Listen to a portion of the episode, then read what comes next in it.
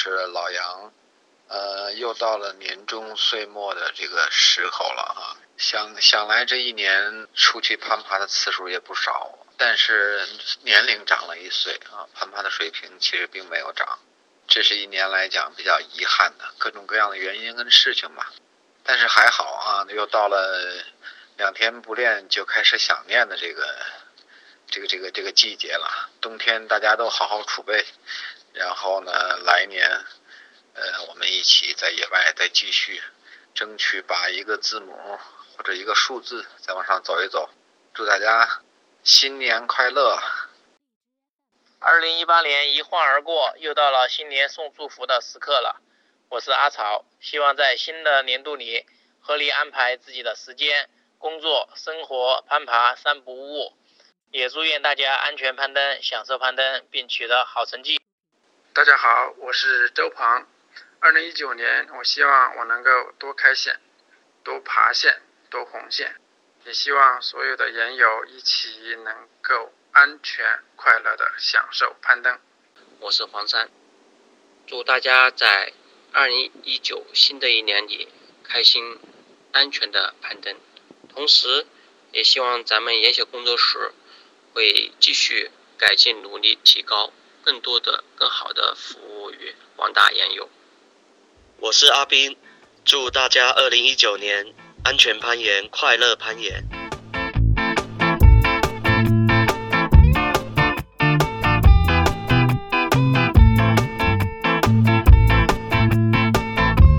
OK，欢迎来到 Climbing Note，我是小聂。二零一九年的第一期节目，呃，在这里代表小广播，祝大家新年快乐啊！我们开头已经听到了啊，来自几位朋友的新年祝福。这是我们惯例的每年的新叫新春的一个许愿祝福活动，之前也做过了几次预告啊。其实本来是想单独做出这样一期呃许愿祝福的一个节目的，但是后来发现啊时间有点短，就是留言的朋友还是不够多，只有大约十分钟。那十分钟做一期节目显然太短了，如果是再让小聂自己在后面白话的话，说实话啊有点辛苦。撑撑一个，比方说三十分钟的一个节目，一个人撑下来有点累。你你像那个上期啊，回望二零一八这么一期节目，溜溜做了有两天，这个还好吧？每年这样的这样的节目也只是能做个一两期就就可以了，要不然要不然确实有点受不了。所以想了想嘛，那就把它给拆出来放到。一月份的节目里面，还有到二月初吧，就是说我们从现在开始一直到二月春节假期，最少还会更新到两次节目，把大家的新春许愿祝福都放在这里面。呃，其实我们传统上嘛，中国人，呃，好像春节没过的话，这一年都没有正式的开始，所以在整个这个时间段里面给大家送去祝福，我觉得也是一个呃比较正常的事情。这样也给后面想留言的朋友、听众啊，有一点时间，就是你你只要在一月份吧，一月份之内留言，我们还是都有机会给大家放出来的啊，大家可以继续呃参与啊，直接微信发给小聂就行了。好的，那在正式开始之前吧，先补充一点事情，一个是我们回望二零一八中十四俱乐部又有了新的消息，一个是有有热心听众啊，王荣辉啊反馈提供。呃，提供的消息是，呃，小蚂蚁今年也完成了惊雷，呃，这个祝贺啊，这个是证明了自己，呃，也再次证明了其实最好的、最快的提高自己运动攀难度呃记录的方法是移民阳朔啊，恭喜小蚂蚁！啊，第二条消息呢，实际上是十二月的二十八号，好像是，而且是从欧洲回来的，呃，专门跑回来的博士曹鑫博士，呃，完成中国攀，这是。这是我知道今年中国攀的第一例完成的消息啊，呃，十四 B 十四俱乐部有新添一位成员，而且有一点特点啊，第一个是专门从欧洲跑回来，呃，为了一条线路。第二呢，曹鑫是山鹰社的呃成员，这个北大山鹰社非常有名。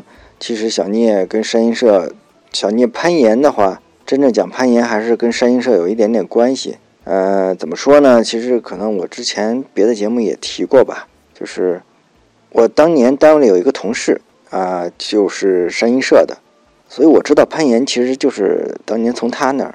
然后有一年呢，我们单位附近还一个是就是商业中心里面搞一个攀岩比赛，呃，这哥们儿去还拿了一第一名。因为离着单位近嘛，我就上班时间偷偷着溜出来去看了一下。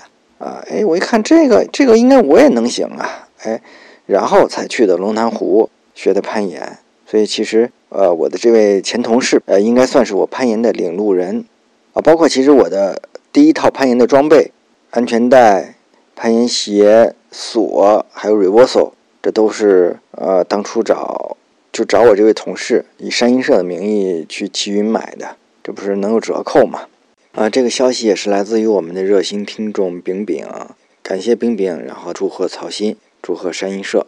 这是十四俱乐部第二条，是我们在回望二零一八中的安全回顾中。呃，因为有朋友问嘛，这两死一伤这个事儿，三年科隆登山学校的中方讲师。三年两死一伤，那我就特别说明一下吧。呃，其中有一死一伤，都是这个讲师完全自自主的一个攀登活动，并不是学校组织的活动。呃，而且其中一位就受伤的讲师后来还专门跟我澄清，呃，说明了一下，他他认为自己的受伤其实跟呃科隆登山学校的培训没有什么关系。但是呢，呃，我觉得我们这是一个开放的平台，大家都可以。呃，发表自己的意见，呃，而且我再次重申，小妮也不相信巧合，实际上没有那么多巧合。这个事情我们肯定之前也说了，会继续跟进。要是有机会有愿意发声的，比方说，呃，科隆的讲师愿意写点什么东西，我也愿意在这边去做转发，或者是做第一时间的发布。好的，这是安全回顾这这方面的事情。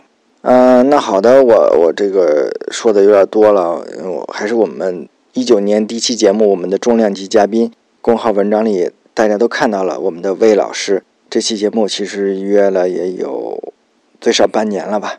呃，当然都怪小聂啊，这个拖延症。但是时间长倒有一个稍微有一点点的好处，就是准备的能够更充分一点。所以呢，呃，这期节目时间其实超长了，一般我们都不不再分上下集了，但是这次必须分，而且讲的内容其实也挺不一样的。就就上集吧，还还都可以，就是比较普通的讲讲攀岩的事儿。那我们下集，因为魏老师的哲学专业出身，我们其实讲了一些小聂这些年呃思考的比较多的一个问题吧，跟魏老师这儿请教一下，然后我们探讨交流一下，所以把它分成上下两集。然后我们今年开始呢，这个节目中尝试都插入音乐。之前小聂也说了，没什么音乐品味。那我们这次节目。中间插的音乐是魏老师自己选的啊，啊是什么？大家听听就知道了。大约二十多分钟的时候就会插进来，让大家休息休息，上个厕所什么的，是不是？然后再集中精力听我们后半段的节目。今天嗓音可能还比较占优势，因为它能稍微更有磁性一点，是吧？好，可是还要那个稍微有时候要稍微的相对刻意要低沉一点。哦哦哦。行吧，那我我们直接进入正题。那个欢迎我们的嘉宾啊，魏老师。魏老师自我介绍一下。啊，我在学校里教书。嗯。啊，今年五十九。五十九。五十九，过了过了周岁。嗯，攀岩呢是从什么时候开始说呢？是那个九八年的时候，我那时候我还住在那个天坛南门呢。我骑自行车上班，从那个玉亭桥那么转过来，骑到这个东四那儿，然后那个我在那个路边看见那个就北京棋院，我知道北京棋院，现在那块牌子还在呢，是吧？就在玉亭桥下面嘛。对，北京棋院，然后那个它有一个牌子呢，有一个叫什么攀岩，什么什么攀岩，因为咱们毕竟肯定在什么地方见过了这种攀岩的那种视频。嗯。哎，我说这个，那我就进去瞅一下吧。进去它是往地下，它往地下走，像一个大厅。是一个 KTV 那种，我觉得有一二，大概有八面墙，大概就实际上就八条线。有八条线呢。对，大概就是八条线。有一条最简单的线，就是这么一个坡，这么一个俯的一个坡，很多大点。嗯。那个 KTV 里边那小姐有的时候穿着高跟鞋还往上 往上爬。我说这挺好，我说这能不能减肥？他们说这可以减肥，然后办了个年卡，六百块钱，就原来是一点都爬不动。后来再爬了差不多有一年嘛，就是嗯那几那几条线都能爬，嗯。九八，二十年前。啊啊，那你要这么说，二十年前，对，那时候我四十多，三十九，九八年我三十九。那那个时候您还记得在那爬的人或者工作人员都都？工作人员是两个男孩儿，后来就不见了就不见了，就后来就不去了。后来他们就说他也在那 KTV 里上班是吗？对啊，反正自打我去了有一年嘛，到十一月份还是十月份那时候就就关了。嗯，KTV 还开不开就不知道了。那它有一个什么好处？它没有一个什么十点钟关门这么一个。啊，对。有时候你十点钟去爬也可以，我们爬到一点，那时候对身体状况改变可真大。我上楼回家上楼特有劲儿，啊就上去了啊。对，人家 KTV 只要不 KTV 不关门就行。对对，他对，所以他没有时间限制。他有时候他还卖啤酒，嗯，然后还卖一壶茶，一壶茶比如十五，给你，你在那儿，我们在那儿喝。那那个，就是那时候都是要保护的。对，都是要有保护的。就是那两个那两个抱孩儿啊，小男孩儿给保护，给保护是吧？给保护。然后我影响了我在公司里的几个人，然后我们也纠结四五个人去爬。那会儿买鞋还不那么方便呢。他们说上哪儿买鞋去？上哪儿买鞋去？后来我们到那个工人体育场的东侧，有一有一有一几个卖鞋的地儿，我们到那儿找半天，找三百多块钱。我们就哇，这鞋这么贵？Mad Rock？不是，叫什么川狗？哦，大爷说，一看这鞋我就知道是这是哪年的鞋啊，川狗，穿了好多年。后来到白河还穿呢，最后终于磨的不行了。穿过的鞋我还真见过，但我都没穿过。啊啊！我哎，好像是好几年后有人给了我一双，我试过啊。看来那时候进过那，估计都是进过来一批。哦。那时候还没有 Mad Rock，都是。没有没有，只只只有这一款。那那个那会儿一块爬的人，后来还有在爬？没有没有了。那会儿公司那个人有一个女孩儿，后来去去去英国，后来又去加拿大了。嗯。还有一个做公司的人，后来他也是爬那年，后来就没爬了。然后到好像零几年的时候，我也不知道零八年还是零六年，零几年的时候，我去过一次龙潭湖，我知道那儿有一个岩壁。嗯。然后那个我就对他们那个收费特别不满意啊，因为那可能也没问清楚，就问了一句，就说这个怎么爬？就是说爬一次四十，嗯，或者爬一次三十。哇，我这么爬一下，我上不去也就三十，那我爬什么劲儿啊？对，那是对游客的。嗯。后来我就后来又有一次去龙潭湖，我就我就问了，人说。人说你交别别爬一次，你交那种就是来一天的那种。嗯。那时候可能是十次卡和一次才二十多块钱。嗯。你可以爬一天。然后这个可这个可以吗？啊。嗯。我觉得这个可以接受。嗯。这，但我去的看的时候，那会儿还有那个报时呢。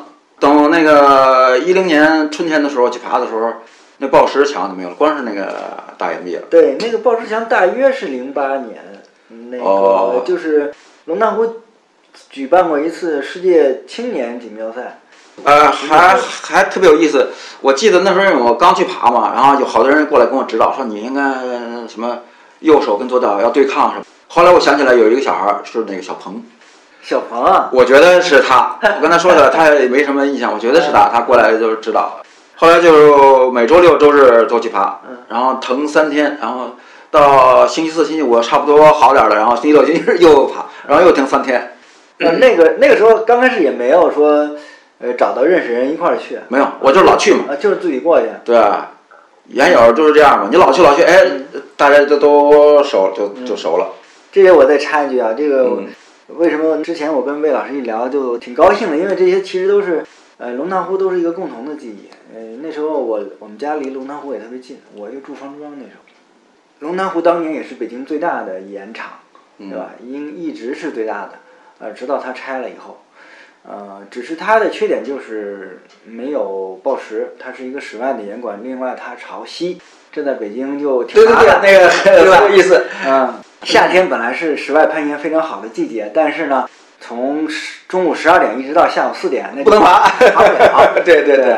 除非是阴天了，对对，要不然你就不甭想那儿爬，晒得跟什么似的。对对对，这些人但是也都一两点钟就去了，然后在那儿玩，一直玩到四点钟才开始爬。关键那个盐场前面那类似于一个小广场了，它它也没地儿躲是吧？那个就是往北一点啊，往北一点那儿有个小小树林儿，对，那还有点树。嗯。后来他们还在走扁带。对对对，我们那会儿也走走了，对。那个那个副总张华嘛，对，张他管的张总张总张总对，他有一段特别喜欢走扁带，对我们那会儿都在那儿走，对。但那个时候您过去的时候，我实际去的已经相对少了。哦哦我可能，那我觉得零八零六年我可能就相对报时多一点了。哦我奔那个，后来奥莱不也开了吗？对呀、后来那时候那时候是是有的，对吧？后来我们就我就去看过，后来看过，后来就就去了，就就爬。那奥莱很很热闹，嗯奥莱那时候也是我们也是爬大岩壁，就是很少报时，嗯但是大家就会交流嘛，就说你要想爬得好，你就得报时。但是我不太接受，不太理也不太理解。我刚开始也不接受，啊啊我是嗯在龙潭湖我好几年，就连续可能到了第三年我没辙了。因为什么呢？第一年过来，第二年过来，每年一个冬天过来以后，因为我不报时，呃，都重新开始啊。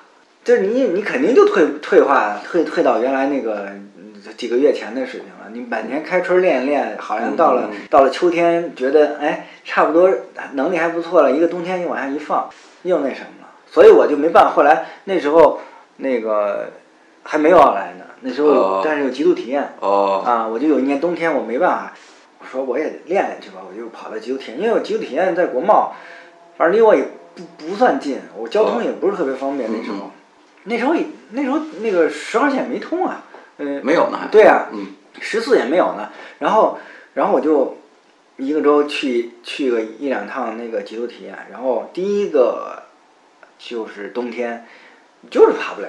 我就看老赵在那儿、啊，啊，我就跟着他们爬，我就起个步，永远就是起个步。嗯嗯等到这个冬天快过去了，哎，有一次我突然起步成功了，就是这这种感觉哦。刚开始，所以我刚开始也很少暴食，我就对，我觉得报时那些线路太难了，根本就做不了。嗯就它入门可能挺麻烦的，嗯要是太简单你就觉得没意思，嗯，是吧？对？啊，但是但是熬过那个那个时期好像就就好一点了，然后然后就就就可以了。所以所以您去龙潭湖那时候，实际上我就还真是已经偶尔我才去了，哦，但是那波人我大部分还还还都那个 ZL ZL 对呀、ZL 嗯，ZL 呃，后来阿满也去，阿满也去对吧？对对。那个谁，那个小伟，小小伟到九十月份的时候，那时候他才才啊。才去，对。啊，还有还有那 Cash 不远那会儿。开始他原来是先在日坛，后来过来，等到他到龙潭湖来爬的时候，就基本上就收尾了，人不让爬了，就啊。他没怎么爬了。哦，嗯。还有小圆儿对吧？啊小圆儿。小圆儿是老龙潭湖。对对，有 小圆儿跟我差不多啊，就是去龙潭湖的时间。馄饨，啊，馄饨他也晚点，我四月份吧，他可能六七月份、七八月份去的。那那时候馄饨我们后来我才认识，就是就是那时候我不怎么去嗯嗯。呃龙潭湖了啊，嗯，这也挺有意思。那个先是爬左边那个直壁，啊直壁就是最左边那个两条是儿童线，呃，偏右那两条线就稍微难一点，那个能爬了，然后就爬那个最右边那个十五米，那个又爬了很久。嗯就是每次到那个难点就过不去了，就站在那个板儿的那个侧面上。嗯后来那个难点，小伟指导了我一下，终于能能上去了。他爬那十五米的，后来又爬那个左边一点，就回中间左边左边一点那个十八米，嗯就说那个爬那个爬还剩三四块板儿吧，没没上去。那那个屋檐您爬过吗？屋檐那个就有点难了，那个那个啊那个就是有时候人多的时候，张总一高兴 就开始表演表演一下是吧啊那后来那个没见有人爬上去过，小伟那爬先时候锋吗？没有没有先锋，都那时候不让爬是吧？后来就不怎让爬了。没人爬先锋。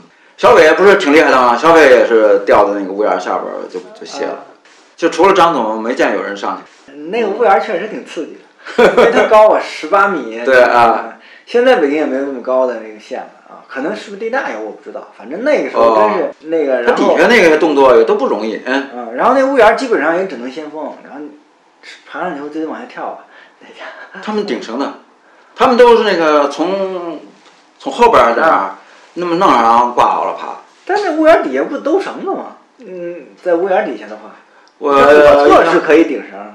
我印象不深了，他们那时候都是，比如收收绳的时候，他们都自降，都玩那个。嗯嗯他们也是就是挂上那个，不知道他们怎么把那个都是都都是顶绳。嗯。嗯。记得那会儿，那会儿太晒，那确实是一个问题，嗯，晒得人蔫头巴脑的。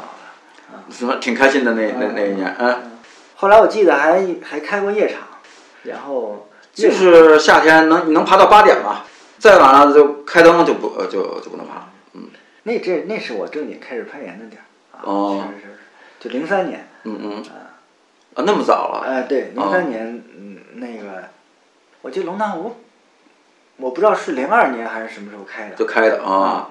但是我是零三年去的，啊，然后在那儿，在那儿学的攀岩，啊，就是张耀华教的。哦，就这样哦。后来说第二年他不能不能办了，说不知道为啥的。这个公园公园有点受气嘛。嗯嗯。后来不是他他那个背面租给一个什么中原地产什么的当办公楼了。可能。嗯。再再过一年就就拆了，那岩壁还是承载了好多了。除了进公园要门票麻烦一点，其实那个还真是。真是挺好，两块钱还可以办办月卡是吧？对，像我这进的肯定就是那个月票嘛，对吧？对对，我也办过。对，那其实，呃，从九八年开始攀岩爬了大约一年，一年啊，然后那中间那中间断了好长时间。那九八年，然后不是九八年，那是在玉清桥那儿，嗯，然后后来转到这个宣武门那儿去过那么两三次，嗯，后来就再没去了。宣武门那儿原来是一个木偶啊，还是一个什么剧团？就是你说的那个，往南还没到玄武门马路西侧那那里边。那有多高啊？爬了几次，也是也，我看他们也是爬大岩壁。后来中间就是去同事家玩的时候，就是那西四环那有一个商场里边那叫什么玩意儿？那叫什么呀？西四环那不金源吗？啊，对，金源茂。那都很晚了呀，金源。对，那就是后来我没爬的时候，就说经过，哎，这个我我会爬，我就爬过。嗯。还有我们去十渡玩的时候，还还不是那个，就是咱们常去的那个四渡那地儿，它是一个，反正是一个景区的一个地儿，我去爬过一次。那种都是景区性。那都是可能零几年、零三年、零二年的时候，等于中间就没爬了，就到一零年就再也没停到现在。龙潭湖，然后那时候日坛呢，日坛去的多。啊，嗯。哦，日坛对。嗯。日坛也是老牌儿就后来就是日坛跟那个奥莱这两这两个地儿，啊说这有时候每次都说去哪儿去奥莱还是去日坛，就这这俩地儿。但是日坛呢，它也是冬天就太冷了就关了。十一月每年十一月份，十月中吧。它那个日坛那个也不错，也是比较露天的，然后挺宽敞的那个。公园环境也好。公园环境也好啊。关键人家不晒不潮汐。对对。但是后来他们就都迷上这个报时了，就一就没人提，就没人去了。嗯，所以你也被迫开始报时了。对，就是后来那个大岩壁拆了，那个让很多人伤心。那个，嗯，就拆了以后就没办法，就都报时，就都报时好像也行。嗯，就慢慢来嘛，它有一个过程。嗯。那那什么时候就开始奔白河跑了？从一零年就去过，一零年一零年就去过，一一年、一二年的每年就都都去了。嗯，真正的比较多的在白河待着，还是说您那个把那个院子弄过来以后？就是以前感觉是说一星期就是两星期去一次，感觉好像比较合适。感觉一星期去一次太累了，知道吧？就是差不多能保持两星期去一次，有的甚至说三星期，一年觉得去十几次觉得可以了。就后来有这个院有这个院子以后，就差不多就周周都去了，也也不怕累了。我们说到院子，那个魏老师还给院子起了一个特别好听的名字，叫虚度禅院。这个虚度的是什么呢？对，这个这挺有意思。这个就是就现在的人啊，做事情啊都爱讲究效率，讲究一个目标，讲究一个有用，讲究达到一个什么成绩，你知道吧？但其实攀岩这个这个事情其实是纯粹是虚度时光的，没有任何没有任何用，没有任何好处，没有任何利益利益在，没有任何功利性，没有任何功利性，对，对你就是就是纯粹虚度。本来这词儿表面意思是一个是一个消极的一个负面的一个词儿。说到这一点，我们就不得不提起来，魏老师是学哲学出身的，对对对，啊，因为魏老师有个公号，呃，就叫魏老师说。啊，对啊，是。同时，魏老师其实还是一个作家，对吧我知道魏老师出过小写过写小说，而且正式出版的。值得一说的就是那个，我不是九八年就爬了那么一年嘛，嗯，然后第二年九九年写写了一个，就叫垂直的舞蹈，就是讲还，还是但是没什么人知道啊。有影响的，就是魏攀岩这段经历对这个创作是有影响的。对，就是讲攀岩的。啊，就是说我我在一个公司大楼里上班，嗯，然后那个然后晚上去攀岩，然后那个结果发现了那个同一个大厦里边有有一个女孩也是攀岩的，哎，这怎么在同一个大厦里上班呢？然后那个我们他在我在楼上，她在楼下，然后中间约会的时候，我坐电梯下来，然后她坐电梯上，就是攀岩不是往上的嘛，就就讨论了很多这个意念，就是往上往下，嗯。就是我还还专门写过一段儿，就是说是那种消费性的那种滑雪，不是真正的滑雪，嗯就是拿一个塑料板儿往上一坐，往上一出溜那种，嗯就是就是说，在在形式上的意义上，就是比较比较肯定那个向上的那个努力的那个运动，往下出溜的那种，是是消极的那种，就就叫垂直的舞蹈，然后是九九点，可能九点，可能零一年才出，嗯，人民文学出版社出的。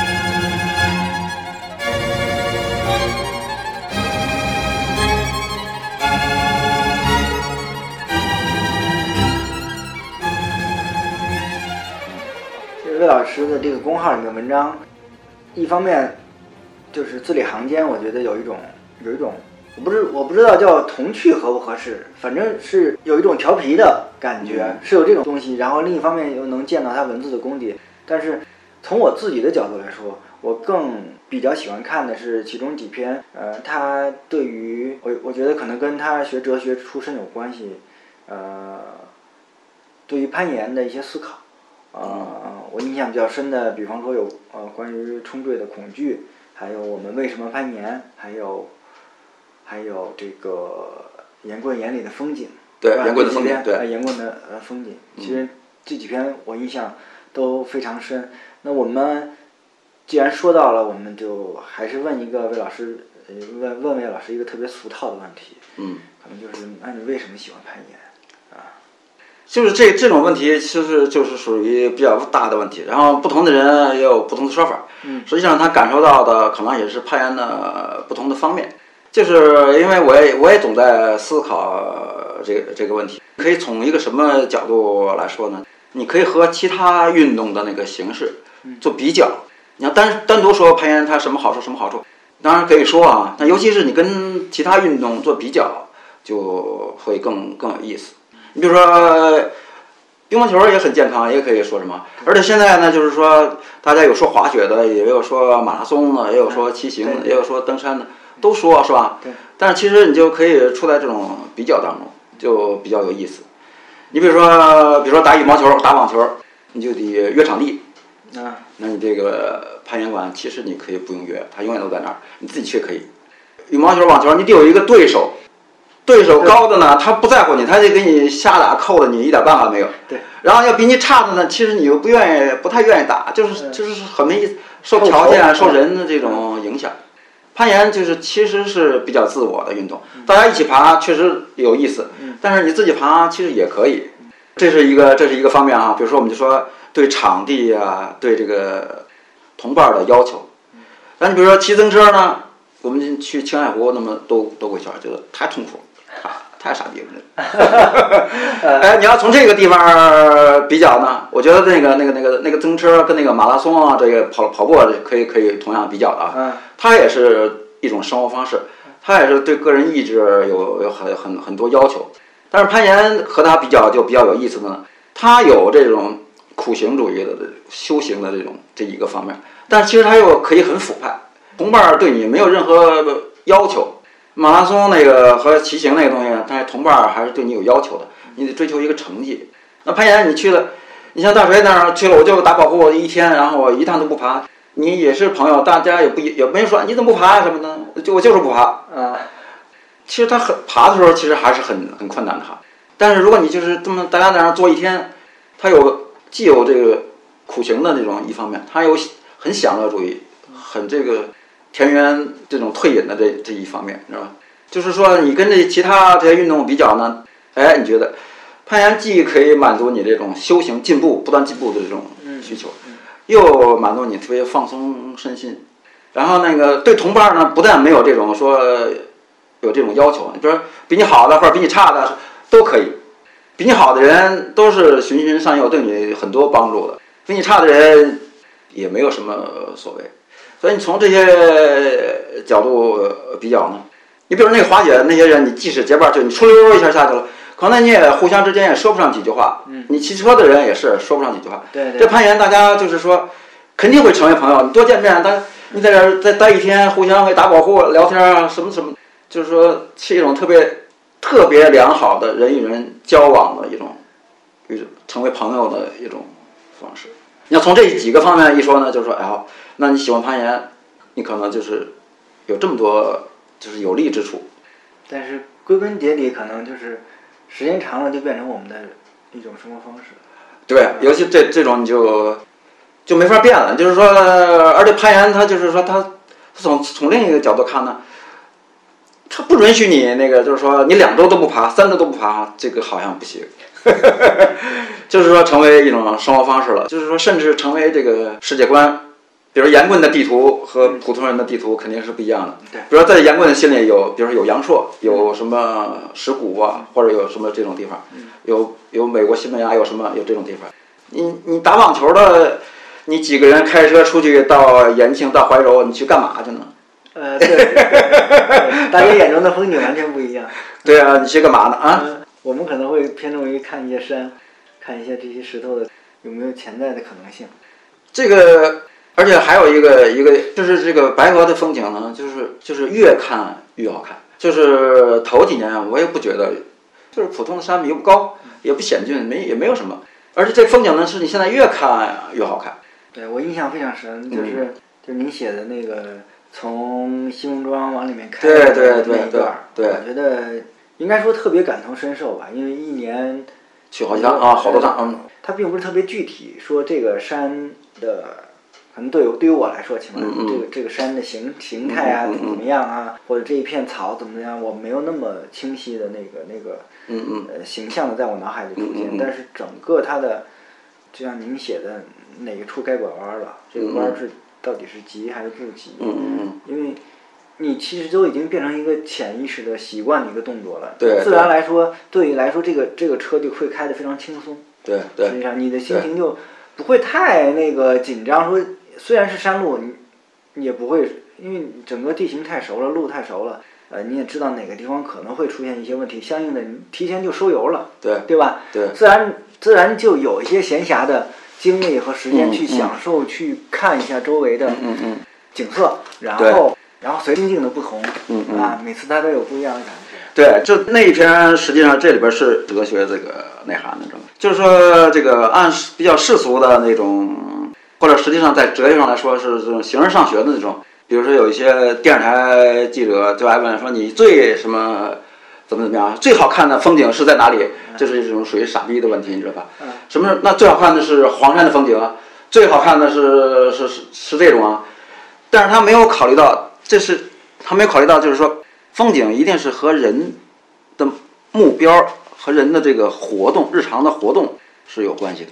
你跑到最远的地方，那个最美丽的地方，你也是作为一个消费者，坐大巴、坐飞机去看完了就回来了。就是像我们呢，就不一不一样了。我们对白河的这个春夏秋冬，嗯，然后阴天雨天，对，都了解。就同一个地方，同一个角度，是吧？你刚去，就一天的那个光线的变化，我们也都都特别清楚。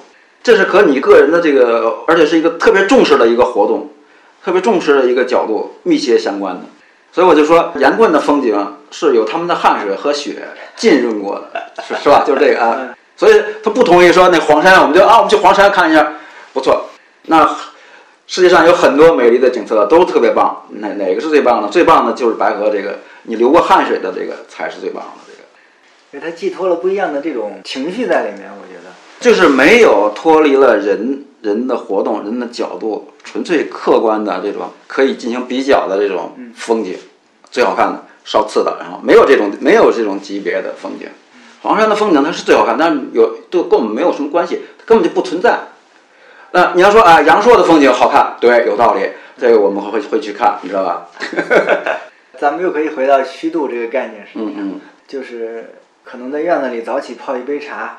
可能就是因为今天下雨了，或者是不管什么原因不合适，不太合适攀岩。嗯嗯。但是我觉得在院子里待一天也蛮好的。对对对对对吧？对。嗯，其实也不在于人有多少，反正这个院子里时时间就是过得挺快的。对。你你这儿捣鼓一下，那儿捣鼓一下，是吧？对。这这一天就。对啊，其实挺有意思的，就是那个，那以前那个我们要从城里到白河，就是说。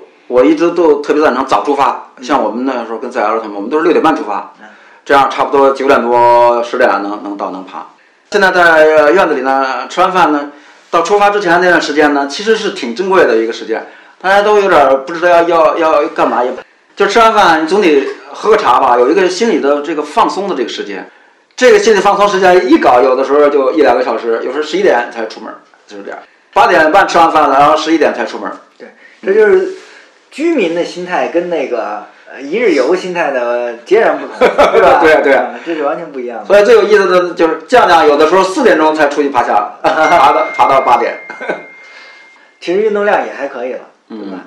那刚才魏老师也说了，好多别的运动也都尝试，尤其我看您坚持现其除了攀岩之外，现在呃长板也在一直在。长板对长板我我一说我好像一二年开始开开开始买的板。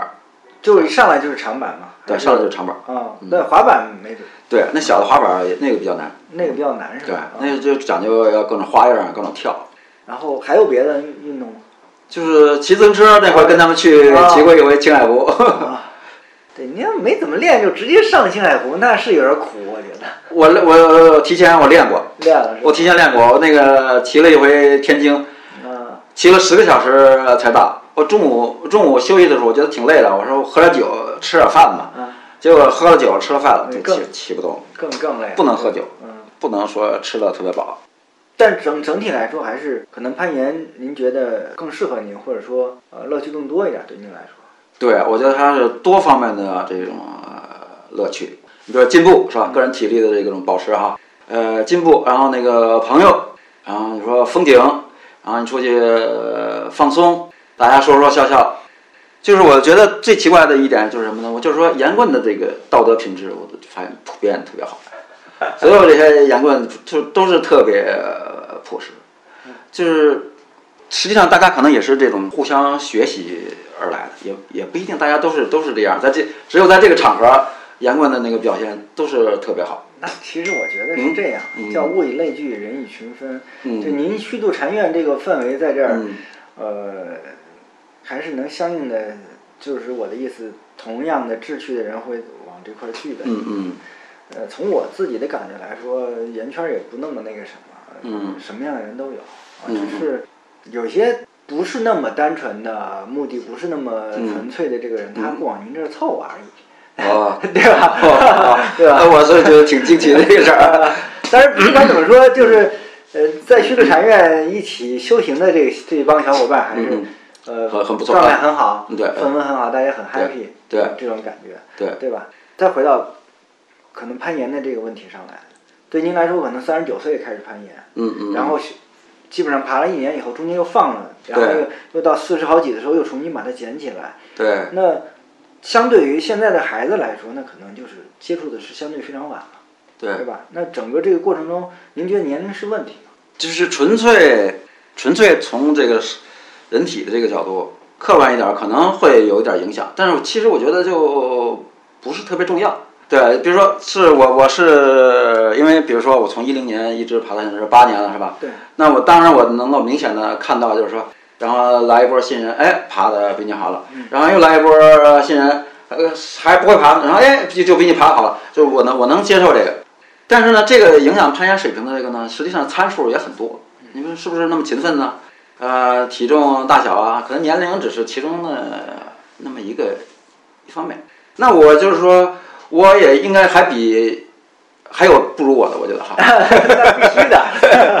嗯那就是，嗯实际上我那这个整个这过程中，您您除了一周，比方两次或者三次这样的一个嗯攀岩的这个训练的话，呃，还有其他的辅助的，后来我看我这个去健身房也有四年了吧但我不是那么特别规律的，有一有一阵儿，这最近我有两三个月没去了吧。但是这是我就是办这个健身房的卡，可能有这是第四个年头了。主要是力量训练是吗？呃，力量训练，我觉得对攀岩没什么没什么帮助，没，呃没什么帮助。但可能是不是对控制体重可能有一点点好处，嗯我不知道。然后就是今年，然后从七月份我跳绳跳了这么三四个月了吧，嗯，可能对您来说还没有特别直观的说，就是为了攀岩去做相应的这个其他的力量什么的训练，只是没没有啊对，吧？我明白。那嗯那我问您能能拉多少引体？我好像最多的时候就是我历史上的这个嗯记录，我就有一次我觉得是十四个，哇塞，可以啊，十四。然后俯卧撑最多的一次是三十七个，这还是跟健身房有关系吧？是不是在健身房里练引体来着？也练，但是就是健身房，哎，就不怎么爱练这个引体，对。嗯不管怎么样，是健身房的这些训练还是有效果，就是整个身体的机能、身体的肌肉力量还是应该保障的。可能有，肯定是没坏处啊。嗯。但是他们说攀岩的人不喜欢自己没用的肌肉太多，甚至还要把它消耗掉。嗯。但是我是觉得，我是觉得就是有一次我在健身房就是摸那个教练的那个腿，你知道吗？啊啊人家那个大腿是锥子型的，嗯然后那个我这腿就明显像是咱们那个老年人的那种，或者跑步的那种腿一边粗，人家那是锥子型，特特别特别结实。后来就在健身房，你能练练这个腿的这个深蹲嘛，对深蹲嘛蹬啊什么的，就嗯练练这个腿。嗯，我觉得那个有一点有我这腿有一点点改善。我觉得您现在跳绳就够了，对，从能我能跳五千了，现在。可以可以。嗯，哦对，我们还没有跟大家介绍魏老师现在对最近这一两年应该是自然岩壁进进步非常快，是吧？一年每年都上新的台阶儿。今今年没有。今年没有。对啊，从一一六年一六年之前啊，嗯，就是我跟 ZL 阿满他们呢那么爬，就是后来我突然发现他们都讲红线红线，嗯红线是什么意思？我都之前不并没有，并没有这个概没有念啊，就是一直这么下爬啊。嗯后来就一六年在这个在甲米的时候，嗯然后跟那个一萌嗯在那儿，他爬那个三个水管，那是那是幺幺 A，我们就那儿实在是爬烦了，最后呃确实能过去了，确实能爬了。后来说咱不爬这个了，老爬这个太没意思了，咱们要不然咱把它红得了吧？就从那儿开始，就啊第一条幺幺 A，那一六年嘛，后后来回来就是爬那个 Tango，Tango 之前也爬过，后来就那一年就反复去，老去，老去老去，那是幺幺 B，后来又到那个老安厂那个小裂缝儿，嗯，那个是幺幺 C。然后周五去。哦去呢，那五点多钟开始爬，爬三遍，然后星期六爬三遍，星期日爬三遍，这么连爬了好几周。嗯，就一级一级稳步前进。啊，然后到一六年的那个十一的时候，嗯就那个那个小怪，那个那个是小怪幺啊那是幺幺 D，D，对。那一六年觉得挺开心的那个，然后就是一七一七，年就幺二了。对一七年，就是那个 Seven 跟阿满他爬那个死硬，那时候我状态我感觉不怎么好，彩虹那是幺幺 C 吧，C 对，我觉得那线怎么那么难呢？就爬的很不高兴。要抠。对啊，我说不开心，不爬了，回回卷子了。后来就是发现他们爬那个，就跟着他们爬，我一点办法都没有。嗯，就那个死硬那个难点，一点办法都没有。后来那个马丽娜给我演示摸索这几个方法，这样那样这样那样，然后那个哎，我最后是用那个马丽娜那个那个方法。最难的就是要求你那个双手抱着两个小小边儿，然后能抬脚。如果你能抬脚才能做动作，要抬不了脚就就不行。所以指力差就更做不了。后来我就在那个街上有的那种那个树不有那个裂纹嘛，我见那个树那个树的那个裂纹，我就抠着，然后这么拉起来，拉就拉起来，然后二十，然后换一只手这么着二十下。后来我专项训练，看来你这是。对，就原来那脚一动都动不了，后来那脚能能抬起来，能踩点了，嗯，就一点一点儿，哎，能过。那最最开心的就是那个。那你要爬多长时间啊？那从六月份因为发朋友圈嘛，从六月份儿就开始爬了，嗯爬到八月份儿。本来我是想在我生日之前说能能红那个，这也没红了。生日过了以后，不要给自己这种暗示，对吧？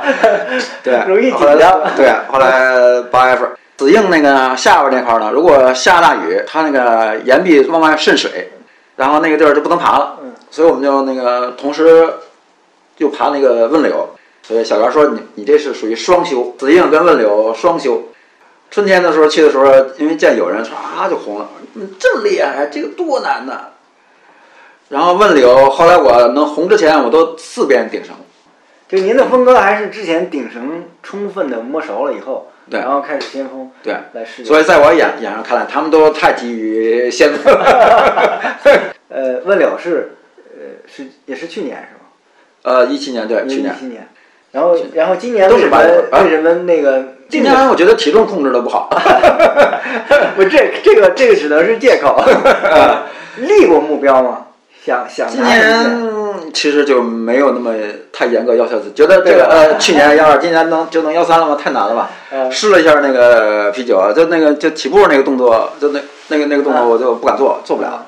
然后那说第一个动作不做，我做第二个动作吧。起步这个动作是心理问题，对啊，后面这个是难，我说那我做第二个动作吧，第二个动作我也做不了，就扫兴了。可以试别的嘛。去年那个有意思的是那个是问柳啊还是死硬啊？然后红了以后嘛，我不是说酱酱到四点钟才出门吗？那天差不多是三点半，嗯。我刚爬下来，然后他们就在群里说了，然后那个酱酱跟大头开车都已经从院子出来了，然后那个他们又歘又开回去了，然后从冰箱里拿了那个啤酒，拿了好几罐啤酒，拿一兜子，然后啊拿到盐场啊，大家在盐场底下喝酒，人盐场是都不喝酒，没人喝。酒，对对对。就那那一次，大家喝酒，爬了有二十多吧，差不多。那个死因跟问了差不多都有二十多把，边上那个后来那个晚节部吧，后来也爬了。爬了，嗯，今年也爬了爬了几下，但就没有爬那么多遍数。今年受影响就没去。对对对，嗯，那个关着挺麻烦的。今年我明年我觉得过去了。明年啊，那那路那个桥没开始修啊，就就现在架一个临时的桥放在那儿。他只要没人看就没事儿，他要有人修有人看，他就过桥。肯定得有人看吧？那我那我觉得得有人看。嗯，有人看就够呛。嗯，今年在那个精灵谷待了很长时间，嗯挺挺开心的。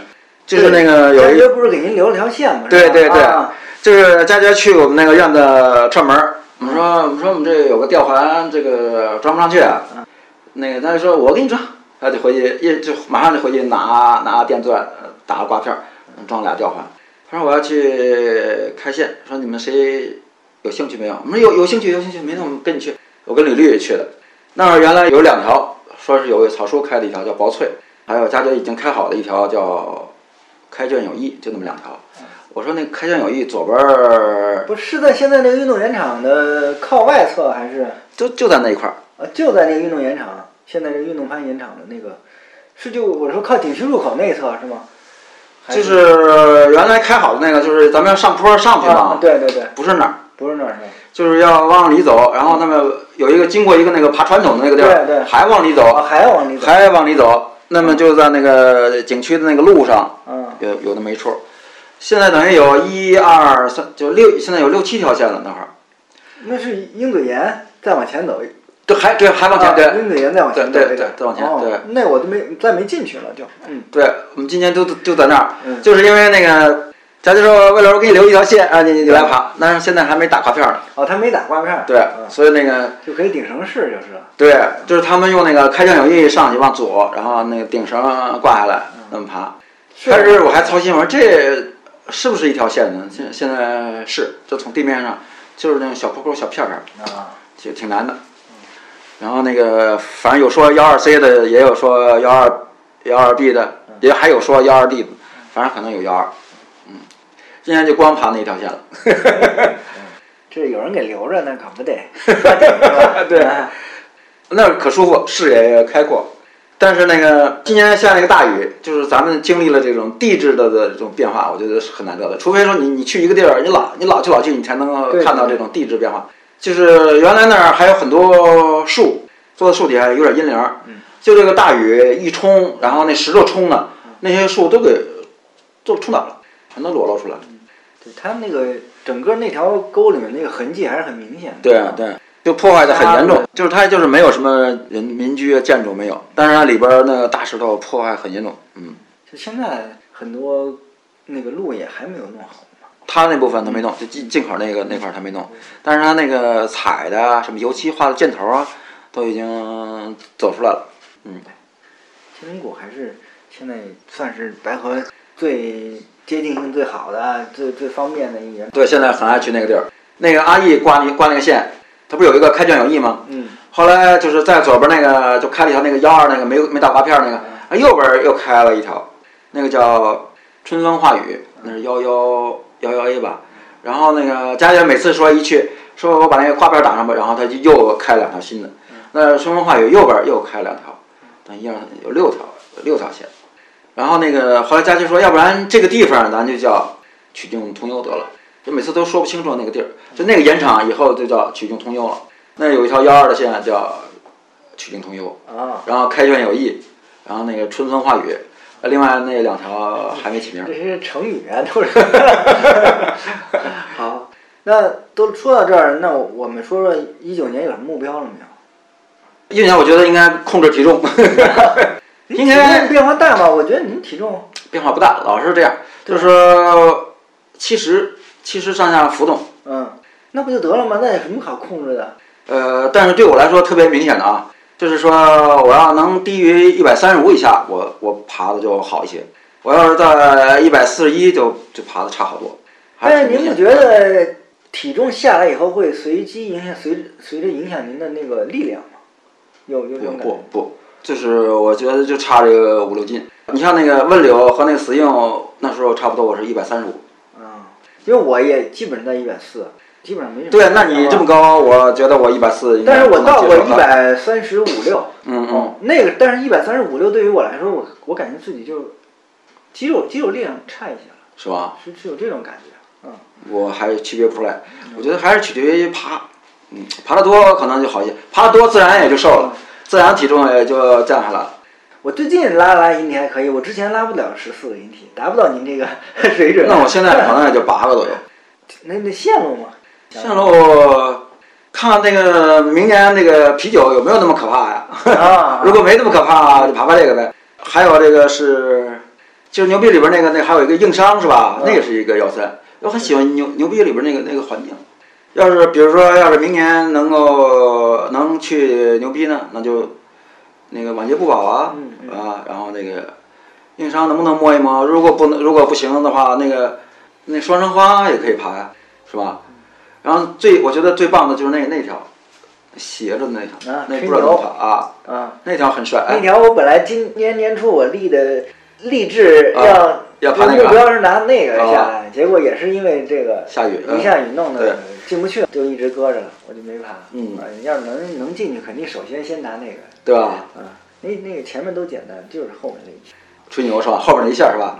那一下咱可以做点针对性训练是吧？也不难，但是问题是就是你到那儿才有劲儿，哦，明白吧？嗯嗯，他没劲儿了，这就不行了，啊。但是线路是是很好。好，这是我们攀岩的部分啊。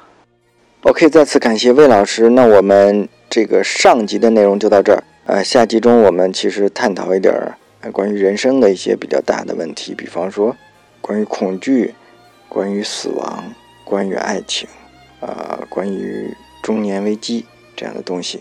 那我们下期节目再见，拜拜。